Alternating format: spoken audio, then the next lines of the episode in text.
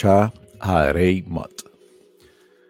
La lectura de la Parashá Harei Mot en la Torah Emet abarca el libro de Levíticos 16.1 al 18.30 y la Haftará el profeta Amos 9.7 al 15 y el profeta Ezequiel 23.1 al 16.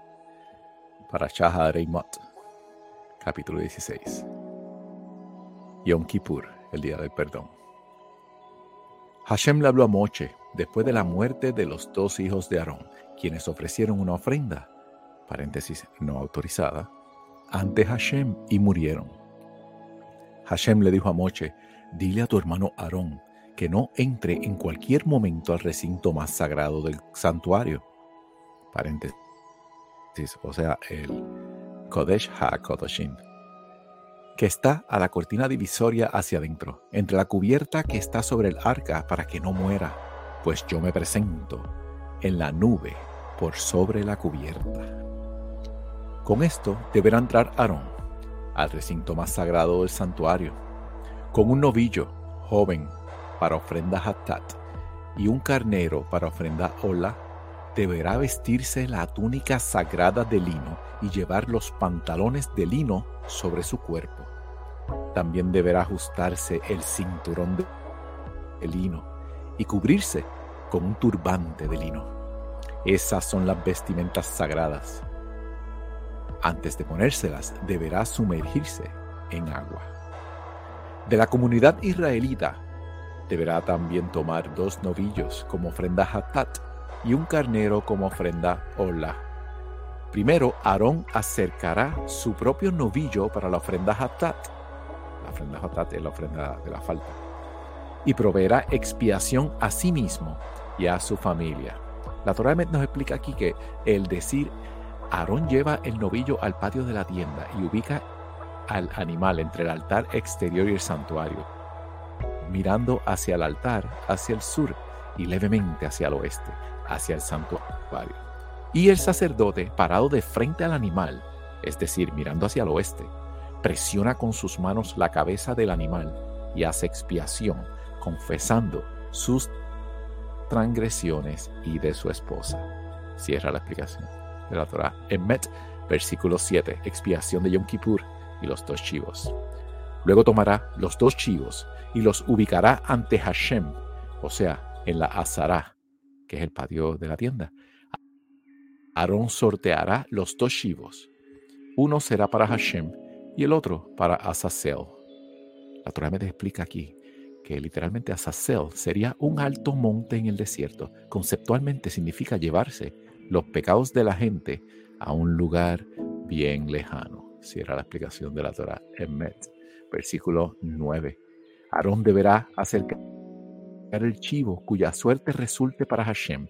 Para suerte para Azazel deberá permanecer con vida ante Hashem. El chivo que caiga en suerte para Azazel deberá permanecer con vida ante Hashem para que Aarón lo envíe a Azazel en el desierto para proveer expiación. Aarón deberá acercar su novillo como ofrenda hatat y proveerá expiación a sí mismo y a toda la casa sacerdotal. Entonces deberá sacrificar su novillo como ofrenda hatat.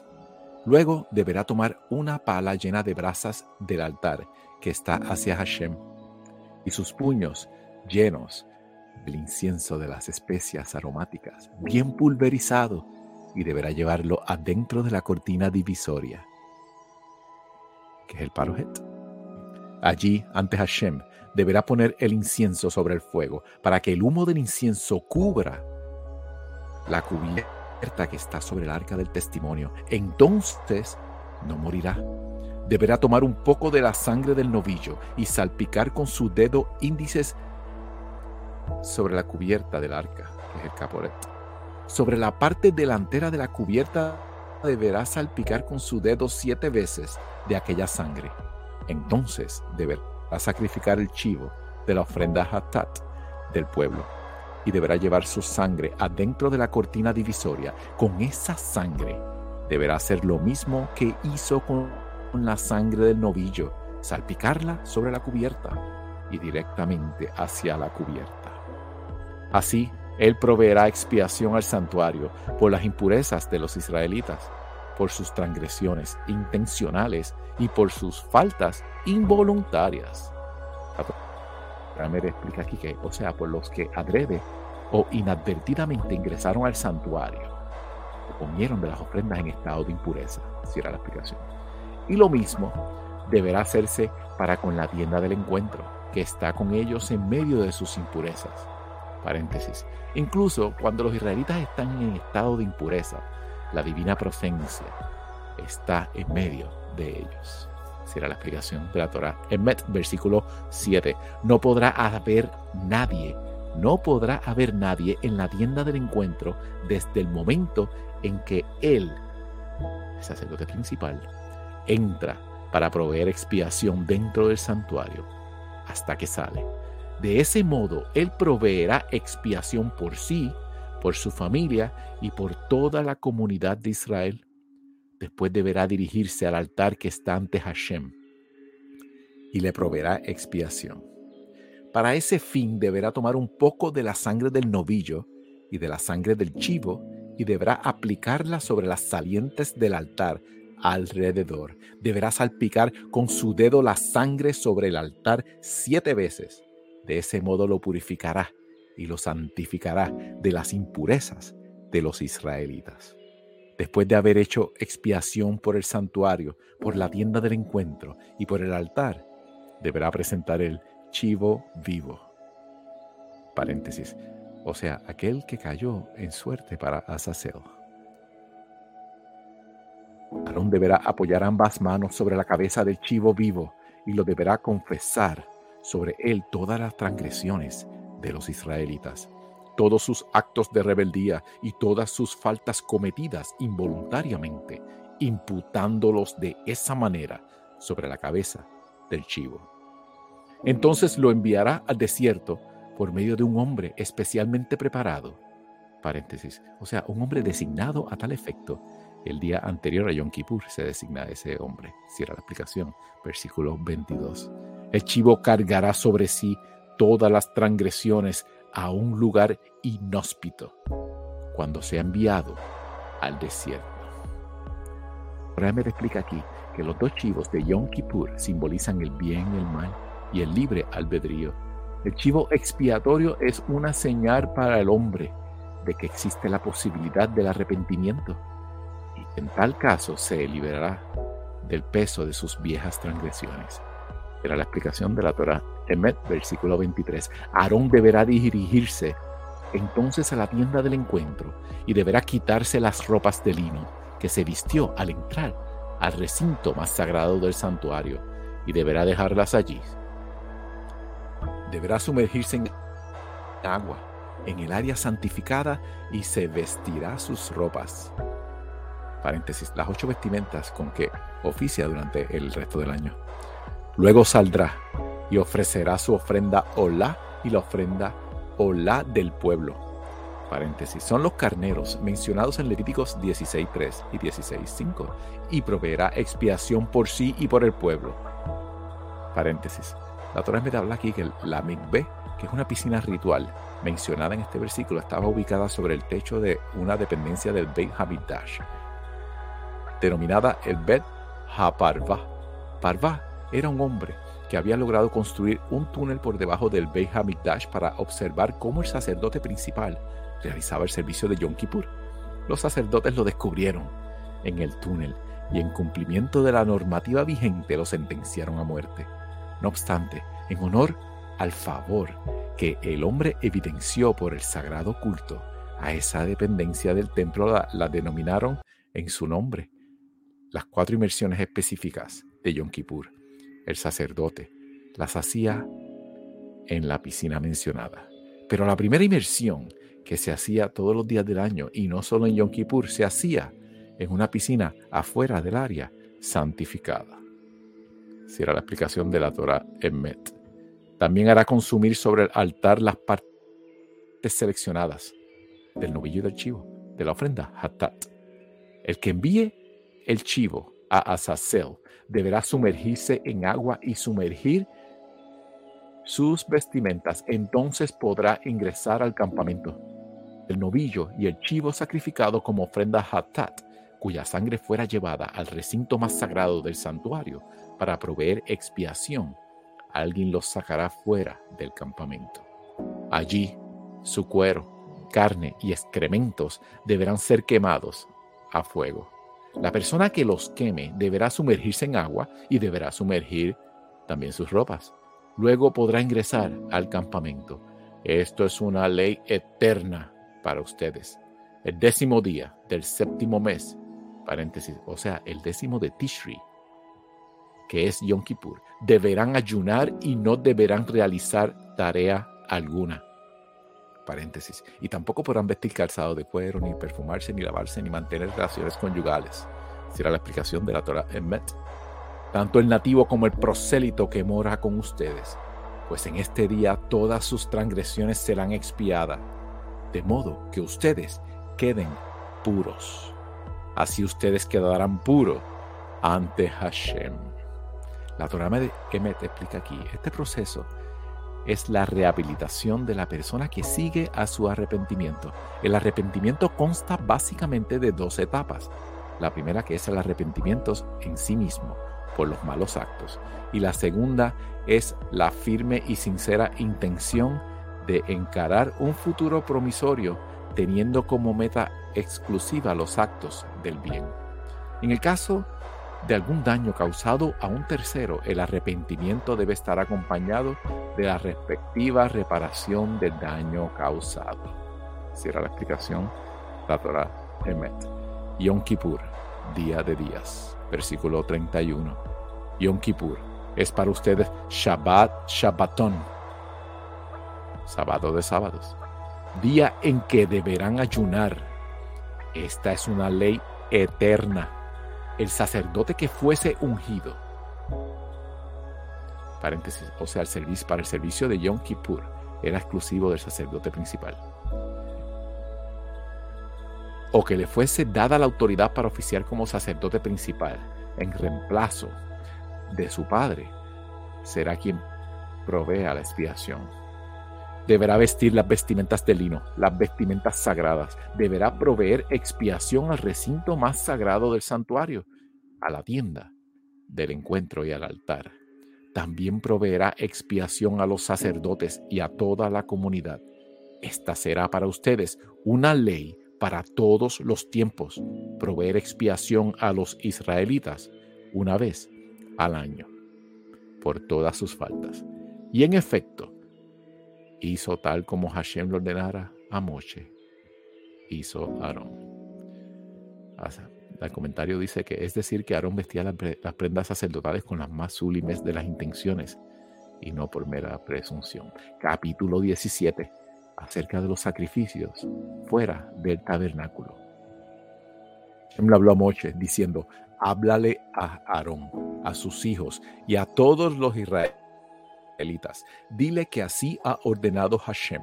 Cualquier persona de la casa de Israel que sacrifique un vacuno, un ovino o un caprino dentro del campamento, o que lo sacrifique fuera del campamento, y no lo lleve ante la tienda del encuentro a fin de ofrecerlo como sacrificio a Hashem ante su tabernáculo, será responsable del derramamiento de sangre. Ha cometido derramamiento de sangre y será cortado paréntesis espiritualmente, de su pueblo.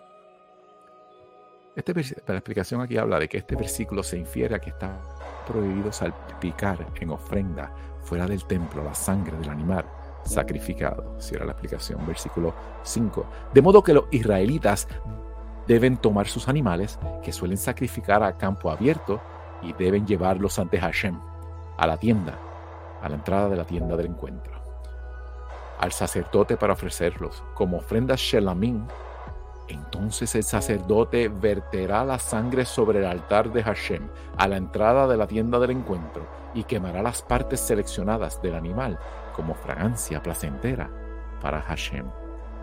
Así los israelitas no ofrecerán más sus sacrificios a los demonios tras los cuales erran. Esto es la ley eterna para ellos por todas sus generaciones. Diles, toda persona de la casa de Israel o un prosélito que reside con ellos, que ofrende un sacrificio la u otro sacrificio y no lo lleve a la entrada de la tienda del encuentro para ofrendarlo a Hashem, ese hombre será cortado de su pueblo. La explica aquí que, o sea, está prohibido sacrificar u ofrendar un animal fuera del santuario. Versículo 10. Prohibición de ingerir sangre y carne de animales no faenados ritualmente. Si una persona de la casa de Israel o un prosélito que viva con ellos ingiere cualquier sangre, dirige mi atención contra el que ingiera la sangre y lo cortaré de su pueblo. Pues el poder de vida de todo ser reside en la sangre y yo les asigné, paréntesis la sangre, a ustedes para, paréntesis, colocarla en el altar a fin de proveer expiación por la vida de ustedes. Es la sangre la que provee expiación por una vida. En consecuencia, les ordené a los israelitas, ninguno de ustedes deberá ingerir sangre ni tampoco el prosélito que vive con ustedes deberá comerla. Cualquier israelita o prosélito que viva con ellos, que case un animal o un ave de los que se pueda comer, deberá derramar su sangre y cubrirla con polvo, pues la sangre de todo ser viviente está ligada con su fuerza de vida. Y por eso les ordené a los israelitas, no coman la sangre de ningún ser viviente, pues la vida de todo ser viviente es su sangre. Y quien la coma será exterminado. Paréntesis espiritualmente. Cualquier persona que ingiera nevelá, paréntesis, animal que no fuera faenado ritualmente, o trefa, paréntesis, animal con lesión fatal, ya sea, paréntesis, israelita, nativo o prosélito, deberá sumergirse en agua y sumergir sus ropas y quedará impuro hasta el anochecer. Y luego estará puro. Paréntesis. Específicamente, el versículo se refiere a que ingiere el cadáver de aves, pues si fuera de otros animales se impurificaría por el mero contacto. La impureza, la impureza ritual es transmitida solo por aves kosher pura. Será la explicación de la Torah en Met, versículo 16. Y si no se sumerge ni sumerge sus ropas, deberá sobrellevar su falta. Paréntesis. Si es que come la carne de las ofrendas o ingresa al santuario, pues en ambos casos el estado de pureza es un requisito indispensable. Cierra la explicación, capítulo 18. La prohibición de emular las costumbres de otros pueblos. Hashem le habló a Moche diciendo, transmítele a los israelitas, diles, yo soy Hashem, Elohim de ustedes. Y no se, comporten, no se comporten de acuerdo a las prácticas de Egipto, donde alguna vez vivieron, ni sigan las costumbres de Canaán, tierra a la cual yo los conduzco, ni vivan de acuerdo a sus costumbres, cumplan mis leyes y lleven a la práctica mis decretos, conduciéndose conforme a ellos. Paréntesis. O sea, cumplan y estudien los preceptos. Cierra la explicación. Yo soy Hashem, Elohim de ustedes. Paréntesis. La Torah me explica aquí que las leyes son normas de convivencia que la sociedad misma establece. Decretos son los dictados por el Rey Supremo y que no son comprensibles para la limitada mente humana, como la prohibición de consumir cerdo. Y por eso señala el versículo, yo soy Hashem, cumplan esos decretos porque yo, Hashem, los he ordenado. Cierra la explicación de la Torah, Emet, versículo 5. Cumplan mis decretos y mis leyes, los cuales una persona debe cumplir y vivir con ellos. Yo soy Hashem, Paréntesis. La Torah me explica aquí que vivir con los preceptos y no morir por ellos. La vida se antepone a todos los mandamientos, excepto en los tres pecados capitales, asesinato, idolatría e incesto. Se debe evitar a cualquier precio caer en ellos, incluso a costa de la propia vida.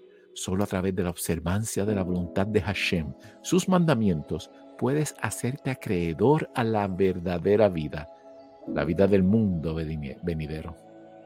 Ese es el significado real de vivir, poner tu voluntad al servicio de la voluntad suprema. Si era la explicación de la Torah en Met. relaciones sexuales ilícitas. Versículo 6.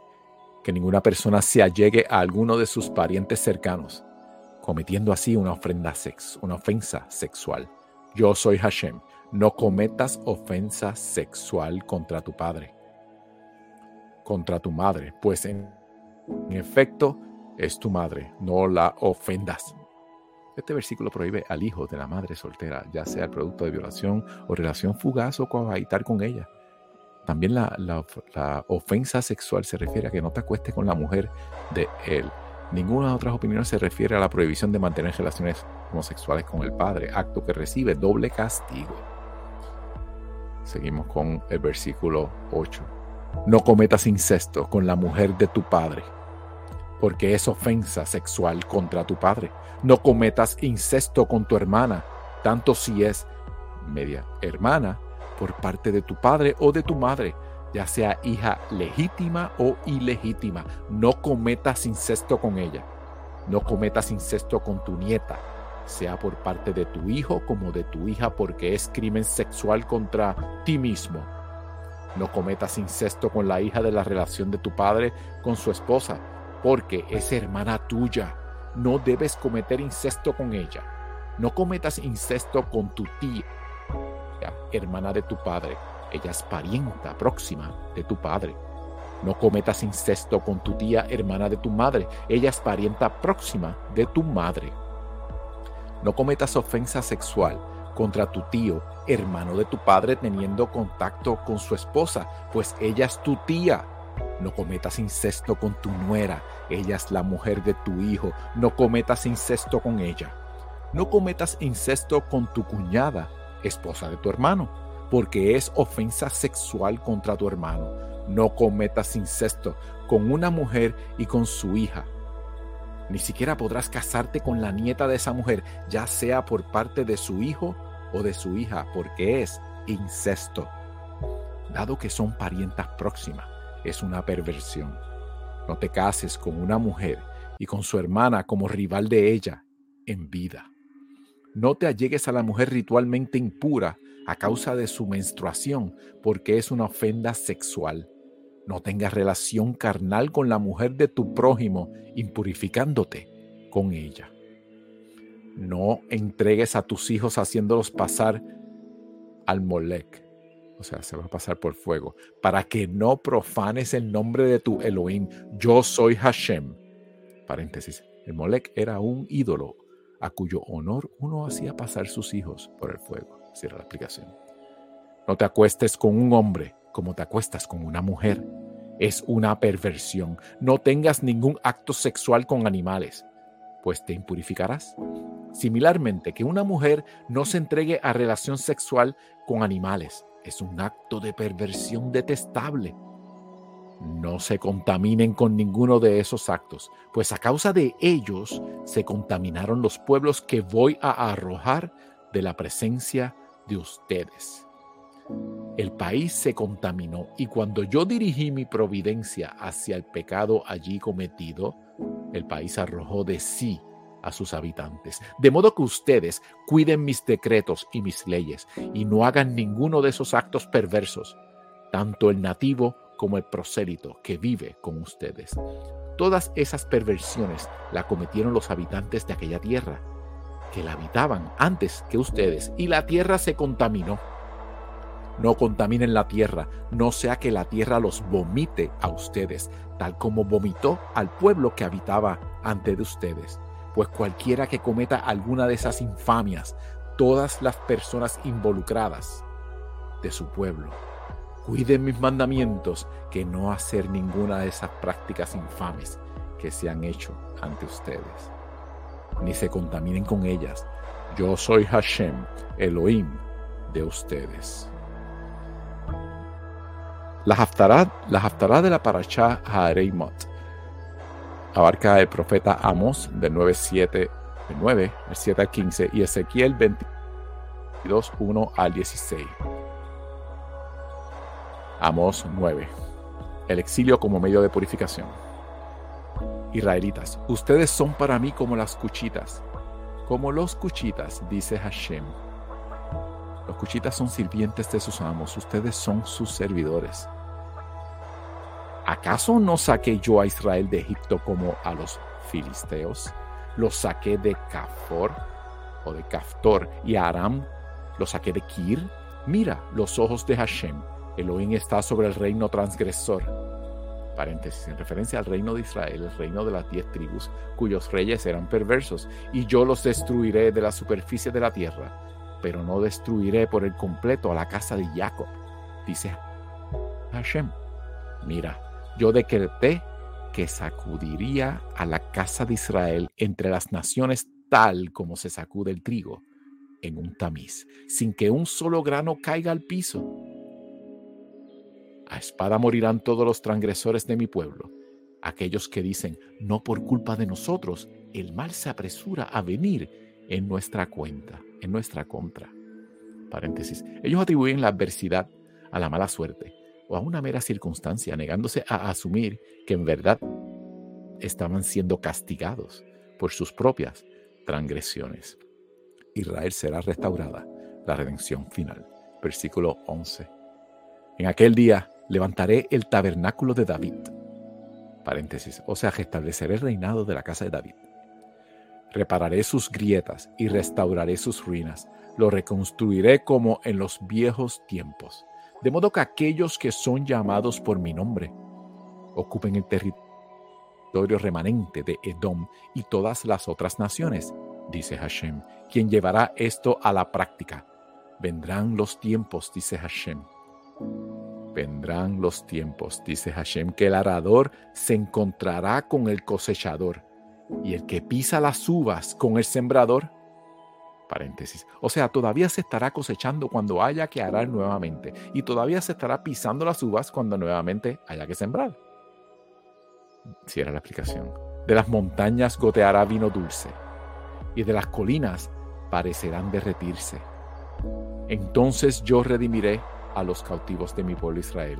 Ellos reconstruirán las ciudades destruidas y las habitarán plantarán viñedos y tomarán su vino, cultivarán huertas y comerán sus frutos.